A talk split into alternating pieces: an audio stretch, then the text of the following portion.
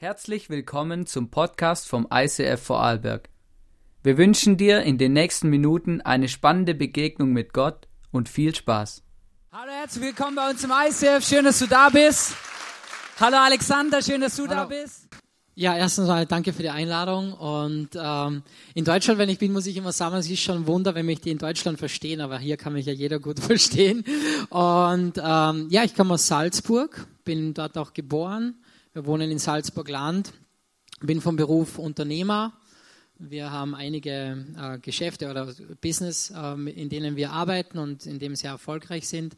Und bin, glaube ich, von Natur aus ein sehr froher Mensch, glücklicher Mensch, sehr dankbarer Mensch, weil die Dinge sind nicht immer so, wie wir uns das vorstellen. Und ich bin froh, ähm, hier zu sein und meine Geschichte zu teilen mit Menschen. Wir alle haben ja unsere kleinen Nöte ab und dann in den oder jenen Bereich. Und ich hoffe, dass ich nicht umsonst hier war, wenn ich jetzt dann fertig mein Zeugnis gegeben habe, sondern dass, dass es vielleicht ein oder zwei Personen gibt, die dann dadurch inspiriert worden sind. Ja, ich hoffe ähm, auch viel mehr. Also mich inspiriert die Geschichte immer wieder. Also immer wieder auch, ähm, wenn ich sie höre, oder ich habe mich ja schon ein bisschen damit auseinandergesetzt, ähm, vor, de, vor heute und dann heute Morgen schon. Und ja, es berührt mich wirklich. Und ähm, einfach vielleicht für, dass die Leute ein bisschen ähm, wissen, um was es eigentlich geht, oder? Du hattest eine ähm, schwere Krankheit und zwar hattest du 17 Jahre Neurodermitis, oder? Also ich kenne mich da nicht so gut aus, aber ich gehe mal davon aus, das ist ist es ein Überbegriff äh, Neurodermitis oder gibt es da einfach, ist es, was ist das genau? Kannst du vielleicht kurz. Ist eine Art Hautkrankheit in unterschiedlichen Ausprägungen und die einen haben es ein Stückchen auf die Hände und nicht so stark ausgeprägt. Und es gibt manche, die haben das so schlimm, dass ihnen wirklich die Haut abzieht, so wie es bei mir war. Und ich habe in diesem Ranking Deutschland, Österreich, Schweiz immer zu den zehn schlimmsten Fälle gehört. Krass, ja, wir haben auch ähm, Bilder mitgebracht ähm, wie das bei dir mal aussah.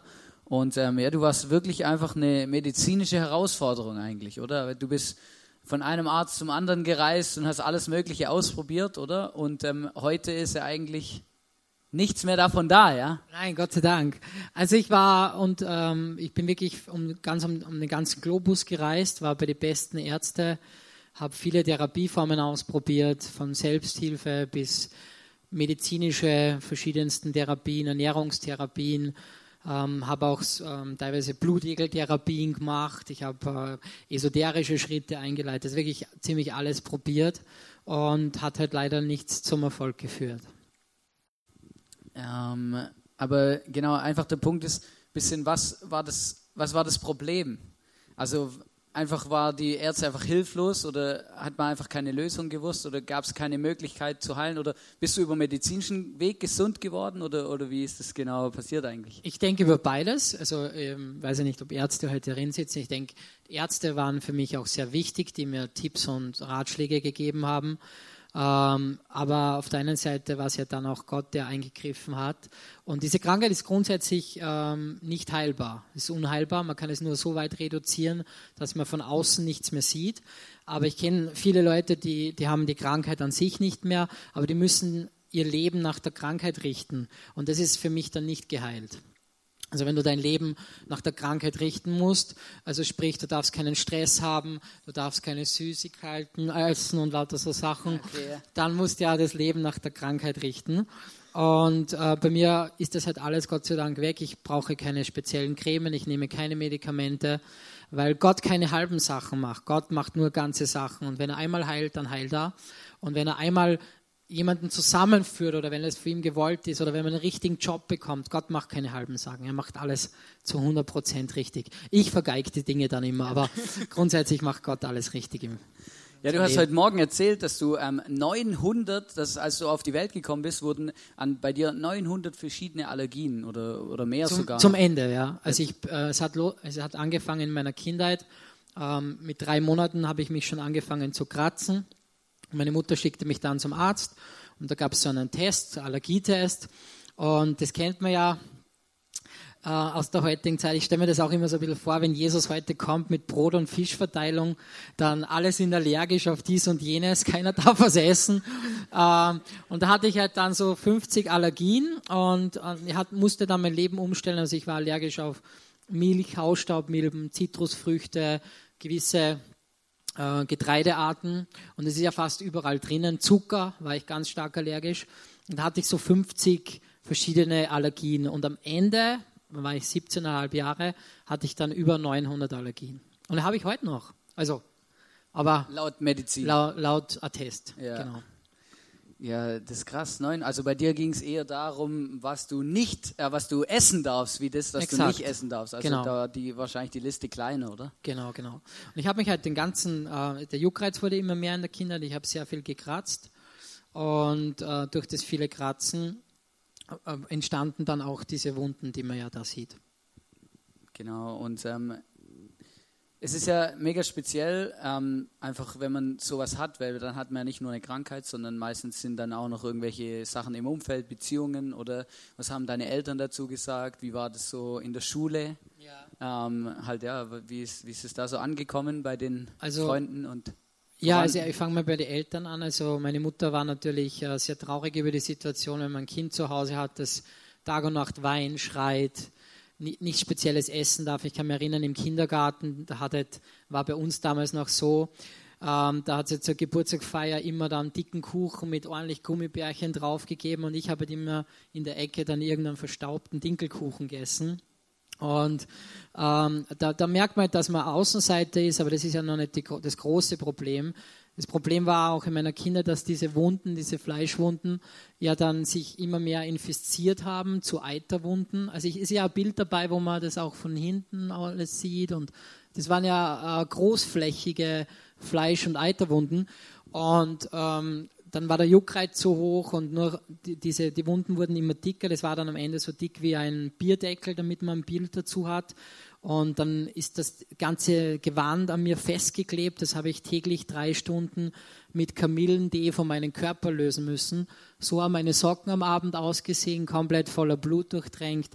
Und die habe ich mir ganz langsam so eine halbe Stunde von meinen Beinen runterziehen müssen. Da ist teilweise Haut mitgegangen oder Krusten. Und es war meiner Mutter alles so ähm, zu viel. Ich, hoffe, ich hoffe, ihr habt noch nicht Abend gegessen. Ähm, das war meiner Mutter alles so zu viel und meine Eltern stritten sehr viel, aber nicht nur wegen der Krankheit. Und dann reichten sie die Scheidung ein. Meine Mutter musste dann sehr viel arbeiten, alleinerziehende Mutter. Und ihr stieg das alles über den Kopf. Und am Ende ähm, ging sie mit mir zu meiner Urgroßoma. Und das war einer der schlimmsten Erlebnisse in meinem Leben. Und sie sagte, ich soll dort eine, ein Wochenende verbringen, äh, damit ich einfach einmal Abstand von ihr habe, sie von mir. Und dass wir einfach mal ein bisschen Abstand von dieser Krankheit bekommen. Und meine Urgroßmutter die liebte ich. Ich wusste, bei der Oma gibt es Kekse oder lauter so Zeug. Das war ja immer super bei der Oma. Aber aus diesem Wochenende wurde dann ähm, eine Woche und aus dieser Woche wurde ein Monat, aus diesem Monat ein Jahr und aus diesem Jahr fünf Jahre. Und nach fünf Jahren oder auch dazwischen fragt sich ein sechsjähriges Kind, warum? Und ich habe gelernt, mit Ablehnung umzugehen. Also ich liebe meine Mutter heutzutage über alles, kein Thema. Äh, man muss ja auch vergeben, das ist ein ganz wichtiger Punkt, um selber frei zu werden. Aber im Endeffekt, damals hat es in meinem Selbstwert wirklich etwas Massives zerstört. In meinem Herzen, einerseits ist man krank und fühlt sich eingeengt, eingesperrt, von der Umwelt nicht akzeptiert und von den eigenen Eltern komplett abgelehnt. Und bei meiner Oma war es aber immer schön, weil meine Oma war jetzt nicht tiefgläubig, aber wir beteten jeden Tag das Vaterunser. Und ich musste Wort für Wort mitbeten, jeden Tag. Und meine Oma hat immer gesagt, Alexander, es kommt von irgendwo immer die Sonne her. Und irgendwo scheint irgendwo ein kleiner Lichtblick durch. Das muss man im Leben finden. Man darf nicht aufgeben. Man muss das Gute in andere Menschen suchen, das Gute in sich selber und das Gute in die ganzen äh, Probleme, die man auch hat, das Beste rauspicken. Und das hat mich doch äh, sehr motiviert. Ja. Und in der Schule war es natürlich auch schlimm. Ja. Das, hat, das war schlimmer Alltag. Also man kann sich so vorstellen, wenn ich in, die, in der Früh aufgestanden bin und in die Schule gefahren, bin ich im Bus eingestiegen und die Leute dachten dann natürlich, das ist ansteckend, wenn man so aussieht.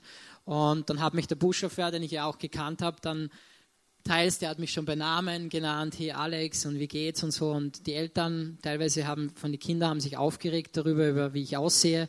Und dann habe ich den Bus verlassen müssen. Und das war für mich so schlimm. Im Winter bin ich dann in der Kälte zehn Minuten im Freien gestanden, habe gewartet, bis der nächste Bus kommt. Und wenn man aus einem Bus rausgeschmissen wird, in einem normalen System, so wie wir alle leben, dann fühlt man sich im wahrsten Sinne des Wortes wieder abgelehnt. Also mein Leben bestand aus ständiger Ablehnung und nochmal Ablehnung und nochmal Ablehnung. Neben die körperlichen Schmerzen, psychischen Schmerzen und seelischen Schmerzen. Ja, und äh, bei uns in der Schule, ich kann mich erinnern, da, da nannten sie mich immer Zombie-Gesicht und Aussätziger und du dürftest nicht leben, haben mich mit Steine beworfen, bespuckt und vieles mehr. Und ich weiß nicht, äh, wir haben ja viele junge Leute erinnern, man kann sich gar nicht vorstellen, aber damals hat es kein WhatsApp, kein Facebook, kein Instagram gegeben. Da hat man noch so Zetteln ausgefüllt. Willst du mit mir gehen? Ja, nein, vielleicht. Ja, genau. Das kennen manche, ja. Und da habe ich halt nie so einen Zettel bekommen. Also ich habe, meine Freunde waren ganz attraktive Kerlchen und die haben alle ähm, tolle Freundinnen gehabt und einen Zettel bekommen, aber das war halt bei mir nie der Fall. Und der schlimmste Moment in der Schule war dann, ich hatte eine Lehrerin, ähm, die war so Fraktion Ökohof Birkenstock ähm, und die kam immer zu mir und war so, Alexander, äh, Peace und Harmonie und äh, wir sind Freunde und glaub an deine Stärken und aus dir wird etwas werden. Und die war ganz, ganz eine nette Lehrerin. Also ich, ich finde die einfach großartig, was sie zu mir gesagt hat. Aber ich hatte dann aber auch eine zweite Lehrerin. Und die zweite Lehrerin, die war, die hat einen schönen Namen gehabt, Ed. Und so war sie auch. Die war sehr adrett von den Auftreten und die kam immer rein und ähm, sagte dann immer wieder zu mir, ich hatte sie Maschinenschreiben und EDV als Schulfach. Und ich konnte nicht ordentlich Maschinenschreiben, weil mir hat es stückweise immer die Fingernägel von meinen Kuppen runtergezogen, weil die Fleischwunden sich da unten reingefressen haben. Und dann zitterte ich immer und ich hatte wenig Schlaf, ich bin immer eingeschlafen in der Stunde. Und sie gab mir dann zwei Fünfer ins Zeugnis und sie sagte zu mir, Alexander, du bist einfach nur, du tust arm und du redest dich auf deine Krankheit raus und du willst einfach nicht. Du hast keine Motivation. Man kennt das ja aus verschiedensten Bereichen. Und da hat sie zu mir gesagt, Alexander, eines Tages wird aus dir, wenn du so weitermachst, ein asozialer Penner. Das war ihre Botschaft. Und ich möchte jetzt wissen, vielleicht, wer von euch hat in den letzten zwei Wochen schon eine Botschaft von jemandem gehört, was über uns ausgesprochen worden ist, dass wir annehmen und sagen, vielleicht stimmt es. Und ich möchte heute hier klarstellen, dass es wichtig ist, dass wir die Dinge nicht annehmen, was andere über uns aussprechen. Weil diese Frau und diese Lehrerin hat am Ende Gott vergessen, weil ich dann später, wir kommen ja darauf zu sprechen, gesund worden bin, kann ich heute sagen und deswegen bin ich Gott sehr dankbar dafür. Ich habe beide Studiums, die ich gemacht habe, auch mein Masterstudium mit Auszeichnung abgeschlossen und bin kein asozialer Penner geworden. Im Gegenteil, bin Unternehmer und wahrscheinlich geht es mir besser als der Dame heute. Ja, es ist wirklich unglaublich.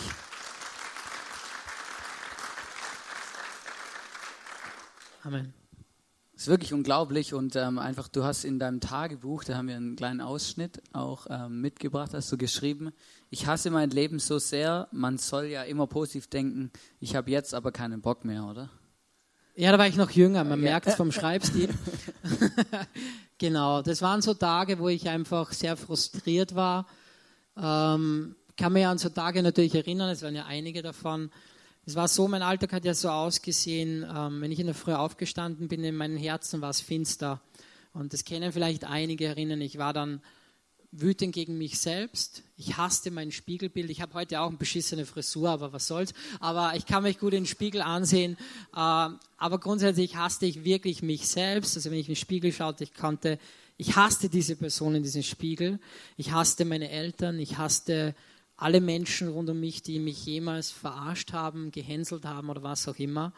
Äh, und ich konnte einfach in der Früh schon, wenn ich ins Bad ging, diese, diese Licht, diese Helligkeit nicht aushalten. Meinen eigenen Körper zu sehen, war für mich ganz, ganz schlimm.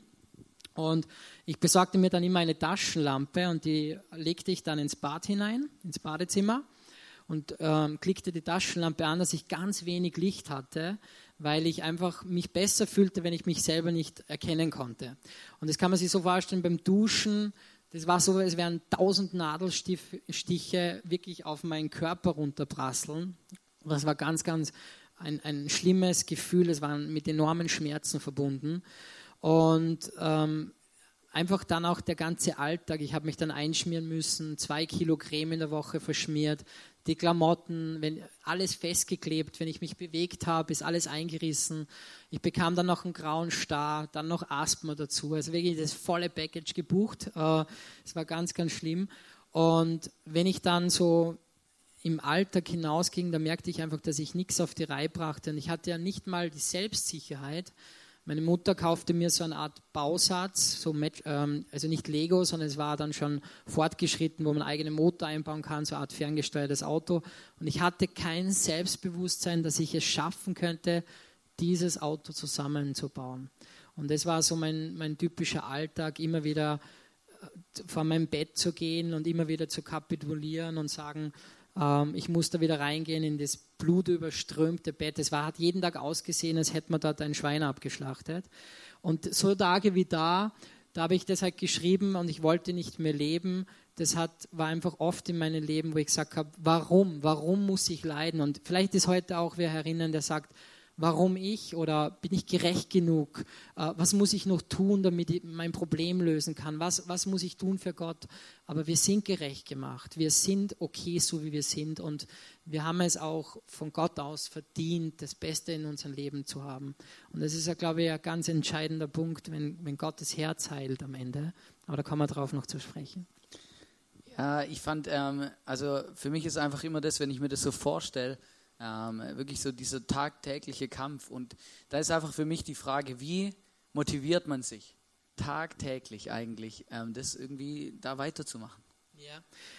Ja, Anfang war ich ja noch nicht gläubig. Im Gegenteil, ich, ähm, ich schäme mich heute dafür, sage ich auch ganz klar. Aber ich sage ehrlich, was ich gedacht habe. Ich habe damals zu Gott, ich bin einmal im Bett gesessen, habe mich die ganze Nacht geschlagen und gekratzt ich habe mich in Rage gekratzt, da ist wirklich das Blut rausgequollen. Ich habe gekratzt und gekratzt.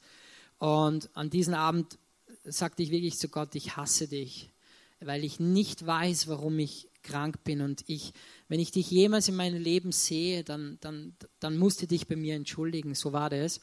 Und ich verstand nicht, warum ein Gott, der so groß ist, diesen kleinen Alexander nicht heilen kann, wo ja die Wunder in der Bibel stehen. Ich habe so eine Kinderbibel gehabt, die wir immer wieder gelesen war sonst nicht sehr tiefgläubig, aber zu verstehen, warum ist man krank. Und ich glaube, zu fragen, warum man in einer Situation steckt, wo man gerade ist, warum bekomme ich diesen Job nicht, warum bekomme ich diesen Partner nicht, warum bekomme ich keine Gehaltserhöhung, warum passiert mir dies und jenes immer wieder. Das wäre so, als würde man den Verkehrsminister fragen, warum es in Deutschland, Österreich und der Schweiz Autounfälle gibt. Wir werden auf diese Frage keine Antwort in unserem Leben bekommen, auch nicht von Gott. Aber wir werden eines sicherlich bekommen, später die Antwort, dass Gott sagt, ich werde dir alles zurückgeben. Alles, was dir gestohlen worden ist, gibt er zurück. Und ich habe mich immer motiviert, wenn ich in der Früh aufgestanden bin, ich war ja noch nicht gläubig, da, es klingt jetzt vielleicht ein bisschen komisch, aber da hing dann bei mir über dem Bett ganz groß, habe ich in Italien vom Papa bekommen, der Rocky, Sylvester Stallone. Kennt jeder, oder? Ja, der was auf die Schnitzel umherhaut da in diesem Film.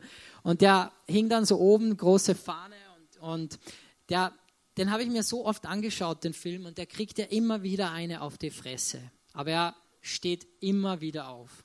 Und ich glaube, dieses Aufstehen ist im Prinzip auch im Glaubensleben, weil Jesus Christus sagt, dass wir diese Auferstehungskraft, er von den Toten auferstanden ist und es besiegt hat, das ist in uns.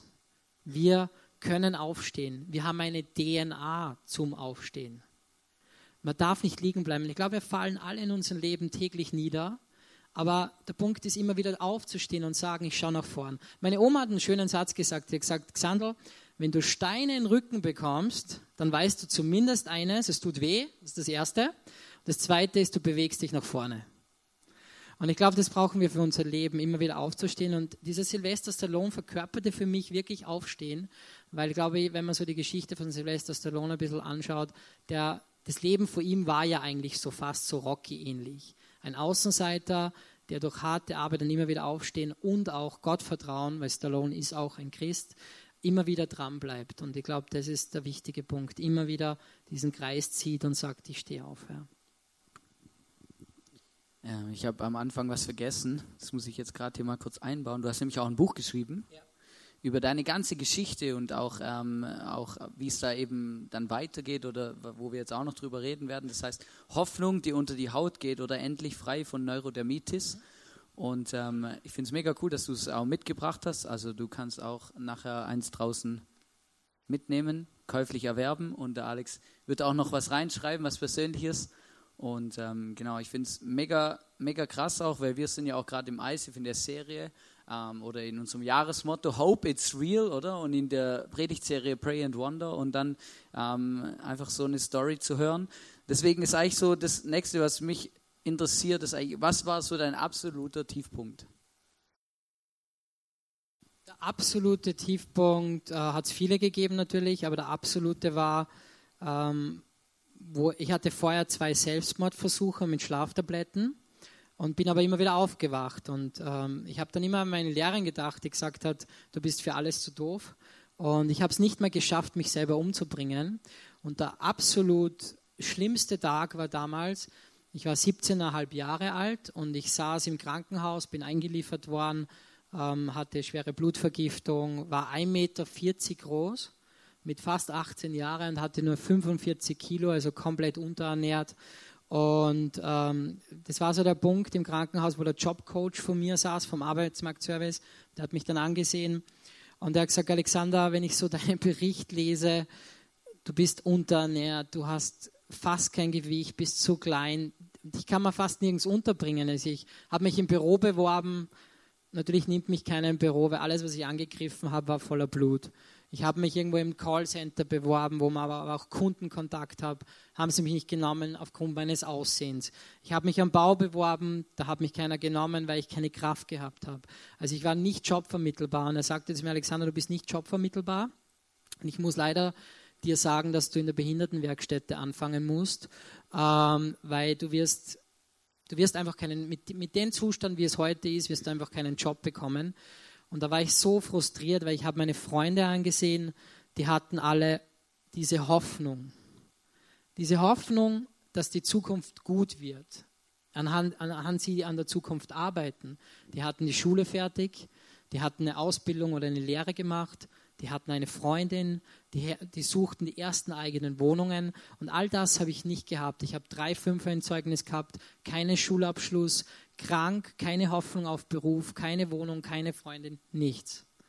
Und es war so hoffnungslos schwarz in meinem Herzen und so wie es im Badezimmer immer in meinem Leben war, so finster, Genauso finster war es in meinem Herzen. Diese Wut, dieser Hass gegen Gott, gegen die Menschen, gegen mich selber, diese Groll und diese Bitterkeit sorgten einfach für diese Dunkelheit. Ich glaube aber, Gott sagt, da wo ich bin, ist keine Dunkelheit, denn wo ich bin, ist Licht. Und ich glaube, wenn Gott in unsere Herzen kommt, dann entsteht Licht. Und ich glaube, dass das Herz an einen Ort gehen kann, wo unser Verstand nicht folgen kann. Da kommt der Verstand nicht hin. Und das war bei mir der Punkt, wo ich mir gedacht habe, damals, mein Herz ist so dunkel. Und wenn ich dieses Wort gelesen hätte, mit diesem Wort hätte ich nichts dahinten assoziieren können. Keine Ahnung, was Hoffnung ist. Bin dann am Mönchsberg rauf und das war so der schlimmste Moment. Ich wollte dann da oben am Mönchsberg äh, wirklich runterspringen und ich habe das keinen erzählt. Weil oft ist es so, da sagt man, ja, ich bringe mich um und hoffentlich erfährt es jeder und großes Drama sondern ich habe wirklich keinen erzählt. Ich bin raufgegangen, habe gesagt, ich check aus, ich gehe spazieren, habe ich zur Krankenschwester gesagt und sie hat gesagt, okay, bist heute Mittag wieder da. Und am Mönchsberg oben habe ich mich zum Geländer hingestellt und habe mich ganz fest mit meinen Händen an diesen Eisengeländer festgehalten. Und bei diesem Eisengeländer dachte ich über vieles nach. Und zwar, was denken die Leute, wenn ich da runterspringe? Was werden meine Freunde bei der Beerdigung über den Alexander sagen? Er war feige. Er hat aufgegeben. Was wird Gott sagen? Vielleicht gibt es einen Gott. Was wird er sagen, wenn ich vor ihm stehe? Vielleicht komme ich aber gar nicht zu Gott. Vielleicht komme ich direkt auf direkten Weg in die Hölle. Und es war für mich so ein Gedankenspiel. Und ich sah die Leute in der Stadt unten, es war ein heißer Sommertag, die, fahren, die fuhren dann ins Schwimmbad. Und ich dachte mir, ich möchte auch ins Schwimmbad. Ich möchte auch eine schöne Haut haben. Ich möchte auch zum Beachvolleyball gehen. Ich möchte auch eine Ausbildung. Und all das habe ich alles Revue passieren lassen. Und dann wollte ich losspringen. Und beim nach vorne treten, ich war wirklich davon überzeugt und davon, mir war ganz klar, ich springe jetzt. Jetzt setze ich meinem Leben ein Ende. Und ich bin aber im wahrsten Sinne des Wortes dann vom Leben festgehalten worden, von Gott festgehalten worden. Ich bin dann mit meinen Fleischwunden direkt am Geländer festgeklebt. Und ich habe mich langsam lösen müssen. Und genau in diesem Moment, wo ich mich gelöst habe, ist das passiert, was meine Oma immer gesagt hat. Es ist ein, die Sonne hat so durchgeschienen durch die Wolken. Und ich sah dieses Licht, was meine Oma immer gesagt hat. Und ich merkte, wie, wie ich sagte, Gott, wenn es dich gibt, ich habe alles ausprobiert. Weißt du, ich war mal bei so einer Selbsthilfegruppe und da haben wir, haben wir sich selber finden müssen in so einer Dunkelkammer. Da haben wir so einen Namen rückwärts getanzt und lauter so Scherzchen. Ähm, und, und da bin ich, da bin ich drin gewesen und bip, bip, wir haben uns alle lieb und wir werden uns schon finden. Und da war es aber so stockfinster, dass ich nichts gefunden habe, also auch nicht mich selbst. Ähm, und, und so Sachen habe ich gemacht und ich habe dann aber verspürt, da, ist, da gibt es da gibt es etwas, ich habe es noch nicht genau definieren können, das wirklich dein Herz berührt und es war Gott. Und an diesen, in diesem Moment erinnerte mich Gott an einer Stelle. Ich war 13 Jahre, 12, 13 Jahre, ich weiß nicht mehr genau. Da war ich bei meinem Opa am Seegrund, das ist so ein Wohnwagen-Einzugsgebiet, wo sich jeder jeden kennt. Und da bin ich im Wasser gestanden, meine Schwester top aussehen, schöne Haut, mein Cousin, schöne Haut. Die haben Trampolinsprünge gemacht, sind ins Wasser, Arschbombe, Spaß. Also wirklich Sommertag, ein perfekter Sommertag. Und ich war da bei meinen Großeltern am Seegrund und ich bin auch im Wasser gestanden bis daher. Und ich weinte so sehr, weil diese, dieses Wasser in meine Fleischwunden, wie man es ja bei den starken Bildern gesehen hat, und das sind jetzt noch nicht die schlimmsten, was ich heute mit habe, äh, wie das alles in meiner Haut enorm brannte. Und ich weinte so. Und plötzlich stand eine Frau vor mir, so, die hatte so langes graues Haar, Anfang 70 und wunderschöne Augen. Und an, an die Situation erinnerte ich mich an Mönchsberg und sie sagte zu mir, Alexander, was ist los mit dir? Und ich dachte mir, Gott, das ist ja Freundin von meinen Großeltern oder was ist das für komische Spinnerin? Also sieht die das nicht? Und ich habe gesagt, was soll los sein? Sieht man das nicht? Ich habe überall Fleischwunden, ich habe keine Fingernägel mehr, keine Haare mehr am Kopf was soll los sein? Sagt sie, ja, ich sehe so quasi, dass du krank bist. Hat nichts gesagt dazu. Aber sie hat gesagt, bist du bereit? Hast du schon mal mit Gott probiert? Und ich habe gesagt, Gott kann mir gestohlen bleiben. Ich bin, ich habe alles probiert und Gott mag mich nicht. Gott liebt mich nicht. Es gibt keinen Gott. Und sie hat gesagt, Alexander, ich sage jetzt zu dir ganz klar, sie hat mich angeschaut, wenn du bereit bist, Alexander, wenn du bereit bist, Gott ist bereit, dann kannst du geheilt werden. Und ich bin normalerweise immer einer gewesen, der immer gekontert hat, verbal. Ja? Aber ich bin wirklich ruhig geblieben, vier Sekunden, fünf Sekunden, ich weiß nicht. Und ich konnte nichts mehr sagen. Und dann, ich bin ein sehr kritischer Mensch. Ich wollte mich umdrehen, ich wollte der Frau nachlaufen und ganz klar Fragen stellen. Wer bist du? Woher weißt du das? Warum ausgerechnet zu mir? Sagst du sowas? Aber ich konnte diese Frau nicht mehr finden. Und auf diesen Seegrund dauert sehr lange, da geht eine Stiege rauf, da braucht man circa drei Minuten. Ich bin das letztes Jahr abgelaufen. Da braucht man so circa drei Minuten und man kann jeden sehen. Das heißt, ich hätte die Frau ja sehen müssen und sie war weg. Und ich bin ein sehr kritischer Mensch, auch heute noch. Und ich habe mir echt zur Aufgabe es gemacht, meine Großeltern zu fragen. Ich bin mit einem Klapprad, so einem Campingrad von Gasthaus zu Gasthaus gefahren und ich habe gefragt, wer ist diese Frau? Und ich habe sie nie wieder gesehen. Und da Mönchsberg oben war diese eine Frage.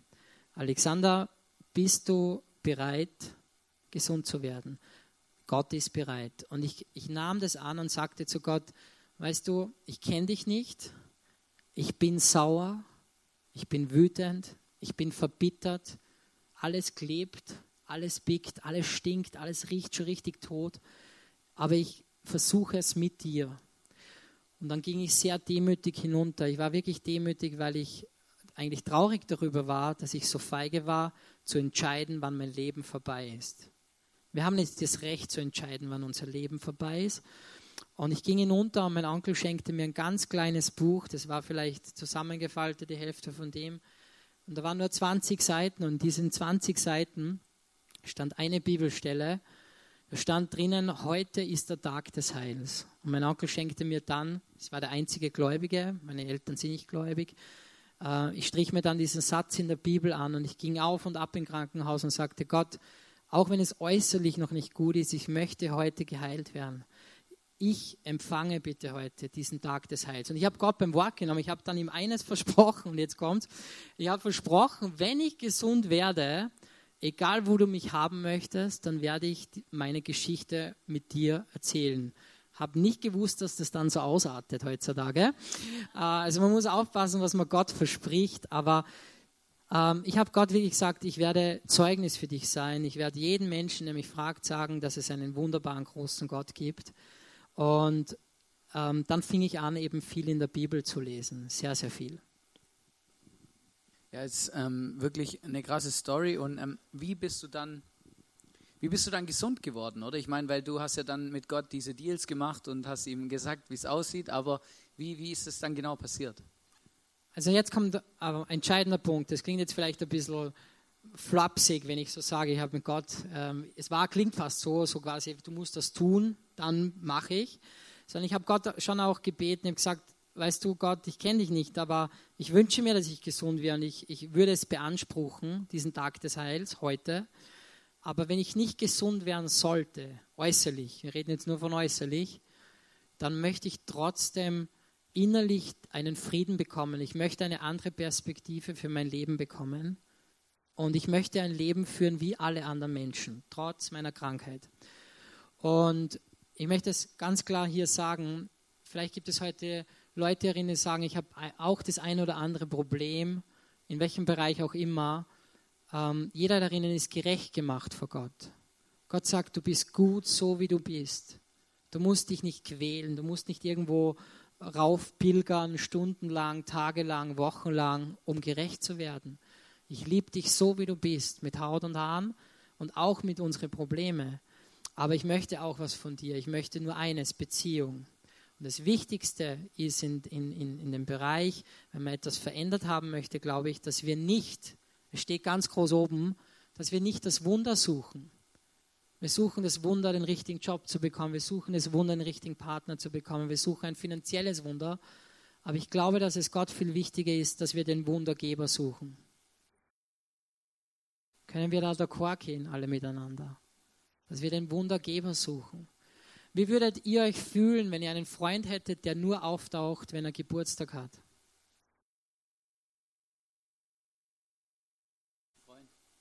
Genau. Und ich glaube, Gott möchte deshalb Beziehung, weil er möchte uns natürlich helfen, aber er möchte darüber hinaus, dass wir noch mehr uns im Sein Bild verwandeln, steht in, in der Bibel. In sein Ebenbild, dass wir heilig werden. Heilig bedeutet nicht heilig zu tun, heilig bedeutet angstfrei zu leben, frei von Kummer. Heilig bedeutet auch, nicht aufzugeben, dran zu bleiben an etwas. Heilig bedeutet, auf andere zuzugehen, Nächstenliebe zu zeigen. Heilig hat tausende Millionen Facetten und das möchte Gott für uns. Und ich habe gesagt, ich suche dich, den Wundergeber. Und ich habe wirklich gesagt, Gott, ich bin wütend, ich bin sauer, mir tut alles weh. Man kennt es, wenn man so irgendwo kleine Wunden hat, man wird so ein bisschen unrund. Ja? Und man ist ein bisschen grantig, wenn man ein bisschen Kopfweh vielleicht hat. Und wenn man ganz starke Schmerzen hat, dann ist man von Natur aus ein Stück weit aggressiver. Und dann habe ich gebeten, dass mein Herz gut wird. Und ich habe gemerkt, dass Gott gesagt hat, ich möchte, dass du anfängst, nicht mehr über diese Krankheit zu sprechen. Weißt du, die, bei der meisten Zeit, wo ich unterwegs war, die Leute haben immer über meine Krankheit gesprochen. Und es ist interessant, dass wenn ich mit Leuten heute rede, dann sagen sie immer, Alexander, meine Migräne dann sage ich immer, ah, bei Amazon bestellt oder wann ist die Migräne gekommen? Ja? Es ist nicht unsere, es ist eine Krankheit. Und im Himmel gibt es keine Allergien und keine Migränen. Im Himmel gibt es das nicht. Und äh, wenn, wir, wenn wir das Gott hinlegen und sagen, okay, ich gebe diese Krankheit ab und, ich, ab und ich verändere mein Denken und Gott lernte mir einfach anders zu denken, anders zu sprechen. Und er sagte zu mir wirklich in der Früh, geh joggen. Und ich sagte, das geht nicht, ich kann nicht joggen, alles blutet, alles tut weh. Und ich bin dann joggen gegangen, ich habe für einen Kilometer eine Stunde gebraucht. Das ganze Blut ist runtergeronnen, aber ich habe gesagt, ich tue jetzt mal so, als wäre ich gesund, weil ich glaube, heute ist der Tag des Heils. Und dann ist es in meinem Herzen so gut worden, ich habe wirklich gemerkt, da hat sich Frieden eingeschlichen. Ich habe plötzlich Leute vergeben können, die mich mit Steinen beworfen haben. Ich habe plötzlich einem Mädchen vergeben können, die bei der Bushaltestelle gesagt hat, so wie du aussiehst, dürftest du normalerweise gar nicht leben. Ich habe plötzlich mir selber vergeben. Ich bin vom Spiegel gestanden, habe gesagt, ja, ich kenne dich nicht, aber ich putze dir trotzdem die Zähne sozusagen. Ähm, oder ich habe mir gedacht, vielleicht wird aus diesem Jungen hier im Spiegel einfach einmal ein cooler Typ, der was erreicht. Und ich habe gelernt, oder gemerkt, wie sich in meinem Herzen alles verändert. Und ich glaube, dass Einstellung einer der wichtigsten Schlüssel ist, wie wir e-, über etwas denken und wie wir über etwas sprechen. Und ich merke oft, wir sprechen mehr über unsere Probleme wie über die Verheißungen Gottes.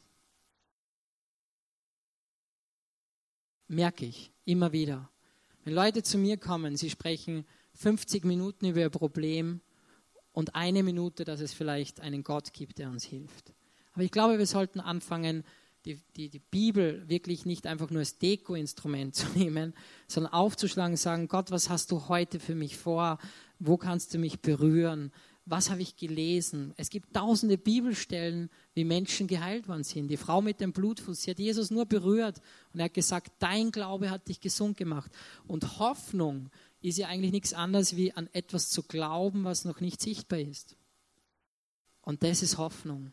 Hoffnung ist nicht einfach ein Wunsch. Es ist nicht ein Wunsch, ich möchte gerne nach Ibiza fliegen. Es ist die Hoffnung, ich werde in Ibiza eines Tages stehen und dort eine Sandburg bauen. Es ist nicht einfach wünschen oder etwas positiv herbeidenken. Es ist mehr wie das. Es ist wirklich eine Tiefe und das kann nur Gott schenken. Und wenn Gott unser Herz heilt und wenn Gott uns frei macht, dann, dann ist so viel in unserem Leben möglich. Wir sehen die Dinge anders. Und vielleicht darf ich da das Beispiel erzählen. Ja, genau. Ja. genau. Ich kann, kann euch ein Beispiel erzählen. Ich habe gelernt, dass Gott anders denkt wie wir, weil er sagt, auch meine Gedanken, das steht in der Bibel, sind nicht eure Gedanken. Also seine Gedanken sind höher. Und ich hatte so eine Begegnung, ich hatte mal ähm, eine, Lehrer, eine, eine Gärtnerlehre angefangen, hatte dann zwei Blutvergiftungen, habe die abbrechen müssen. Und da war mein Chef und ich unterwegs. Bei uns in Salzburg gibt es ein ganz, ganz schickes Viertel. Da stehen nur Villen. Und genau in diesem Viertel waren wir bei einer Kundschaft, die richtig viel Geld hatte. Riesengarten. Und mein Chef hat gesagt, der hat immer Xandl gesagt, das habe ich gar nicht mögen. Ja. Er hat gesagt, Xandl, ich gehe jetzt auf Mittag und du gräbst einfach mal alles aus, was tot erscheint. Die Pflanzen, die tot sind, ausgestorben, weg. Ja. Und ich hatte ja, ich konnte mich nicht ordentlich bewegen und er wusste ja eh, dass ich extrem langsam war, also hat er mir das zugetraut. Und ich ging dann auf die linke Seite und da dachte ich mir, es war so riesen Stauden und dachte mir, ja, die schaut aber echt richtig, Entschuldigung, Punkt aus, ja. Und ich ging da mit voller Motivation hin, trotz Schmerz, und ich fing an mit den Spaten so richtig die Wurzeln abzukarten, also richtig abzukarten. Ja, mein Chef ist Mittag zurück, hat es gesehen und er hat fast einen Herzinfarkt gekriegt. Und hat ganz laut geschrien, Xandl, bist du wahnsinnig? Und dann dachte ich mir, was hat er für ein Problem, war schwer motiviert, habe nur getan, was er gesagt hat. Er hat mir nur dann erklärt, dass diese Pflanze nur alle fünf Jahre blüht und die Kundschaft Tausende von Euro dafür bezahlt hat, die von Afrika nach Österreich zu bringen. Und ähm, da lernte ich einfach, dass einfach ähm, mein Chef die Dinge anders sah wie ich, der keine Erfahrung hatte. Und ich glaube, dass Gott die Dinge anders sieht, wie wir sie sehen, weil er das große Ganze sieht. Und ich glaube, das hat viel mit Einstellung zu tun. Wie, aus welchem Blickwinkel, aus welcher Perspektive sehen wir die Dinge? Als ich deine Geschichte zum ersten Mal gehört habe ähm, und mich jetzt auch damit beschäftigt habe, in der Vorbereitung, habe ich auch einen Bibelvers rausgesucht, der ja, der mich voll einfach da ermutigt hat und daran erinnert, einfach im Psalm 34, Vers 19, da steht, der Herr ist denen nahe, die verzweifelt sind und rettet jeden, der alle Hoffnung verloren hat. Und ähm, ich glaube, die Band kann jetzt auf die Bühne kommen. Und ähm, einfach, ja, ich glaube einfach, dass es uns oft so geht und es beeindruckt mich wirklich, deine Geschichte zu hören und auch zu sehen, ähm, einfach an einen Gott zu glauben, für den nichts unmöglich ist und, ähm, und, und einfach dich auch so hier jetzt zu sehen, oder? Und wir waren halt Mittag Mittagessen, er hat ganz normal gegessen, oder? Also was wir halt auch gegessen haben und ähm, ja, und es ist wirklich, wirklich beeindruckend, ähm, was Gott da gemacht hat und ähm, genau. Ja, und der Punkt unmöglich ist auch wichtig. Im, Im Lateinischen bedeutet ja unmöglich, nicht fähig genug zu sein und keine Kraft zu haben. Und wir glauben oft, dass wir Kraft aufbringen müssen, dass wir alle Fähigkeiten mitbringen müssen, dass wir das, die Bibel perfekt verstehen müssen, dass wir alles kapieren müssen, um etwas zu bewerkstelligen. Aber möglich bedeutet im Lateinischen eben fähig zu sein und die Kraft zu haben, etwas zu verändern und auch die Energie. Und ich glaube, in der Bibel heißt es eben, was bei den Menschen unmöglich ist. Und es, du kannst ja deine Situation einsetzen. Was ist bei dir gerade unmöglich? Wo glaubst du, es geht nicht mehr weiter? Sag Gott dazu, ist bei mir, deinen Herrn, möglich. Und jetzt kannst du die Situation einsetzen und sagen, mir ist es unmöglich.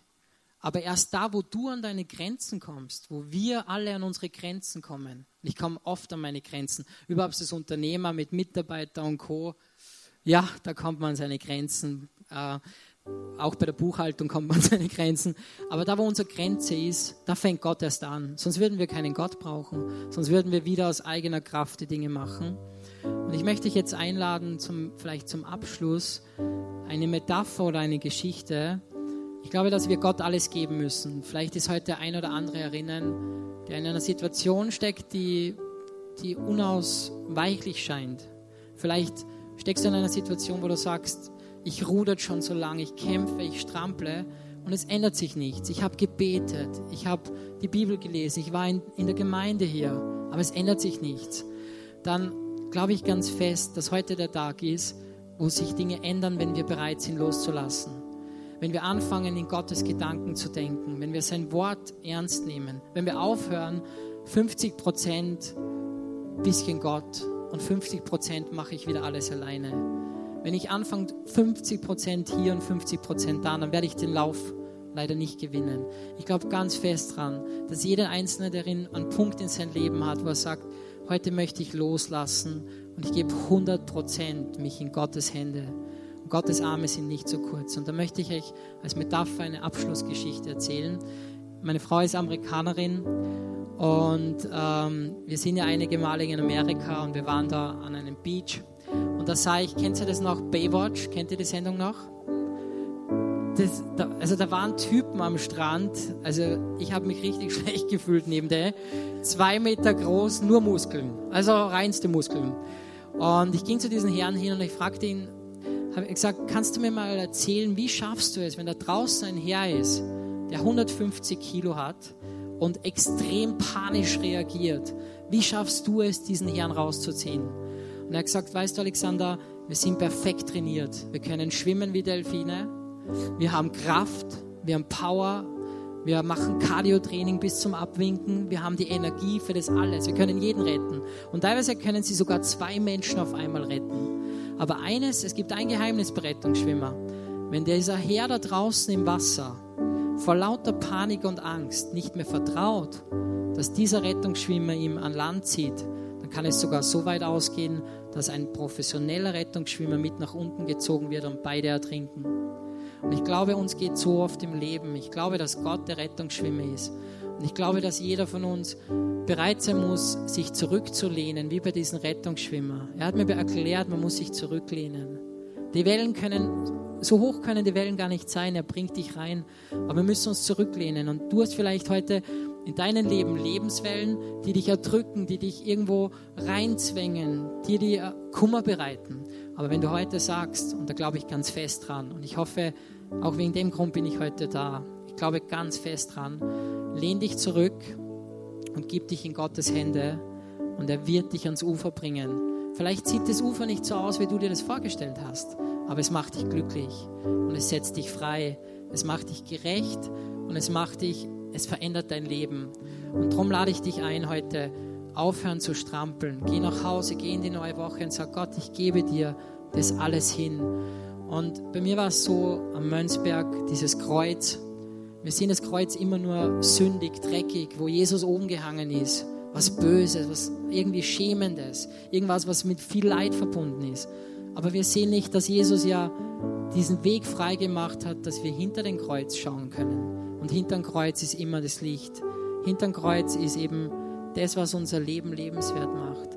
Und ich kann heute sagen hier, und vielleicht motiviert es den einen oder anderen, alles, was mir jemals genommen worden ist, mein Leben, Lebenszeit, Freude, Energie, all das habe ich in meinem Leben vom Herrn wieder zurückbekommen. Und ich bitte dich aus ganzem Herzen, dass du heute aufhörst zu strampeln und dich von Gott ans Ufer ziehen lässt. Amen.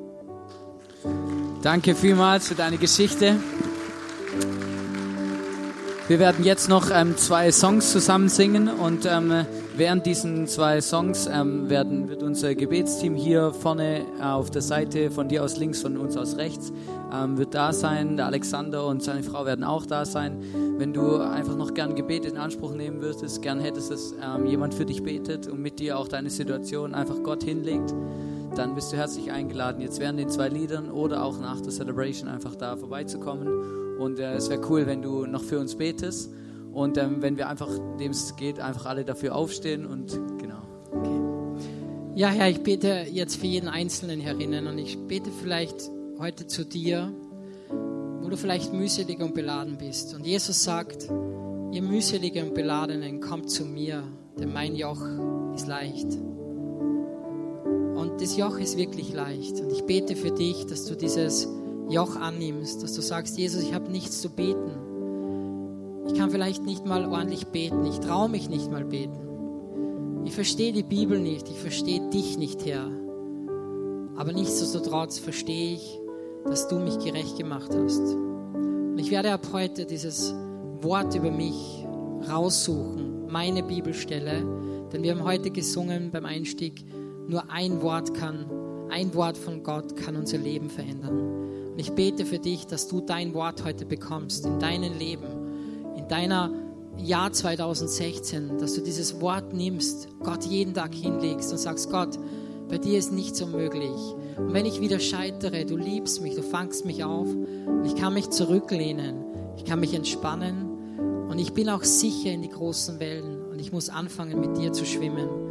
Und ich bete, Herr, dass du jeden Einzelnen berührst in seinen einzelnen Problemen, in seinen individuellen Problemen und dass du es aufbrichst, die Ketten, dass du frei machst, den Weg frei in die Heiligkeit.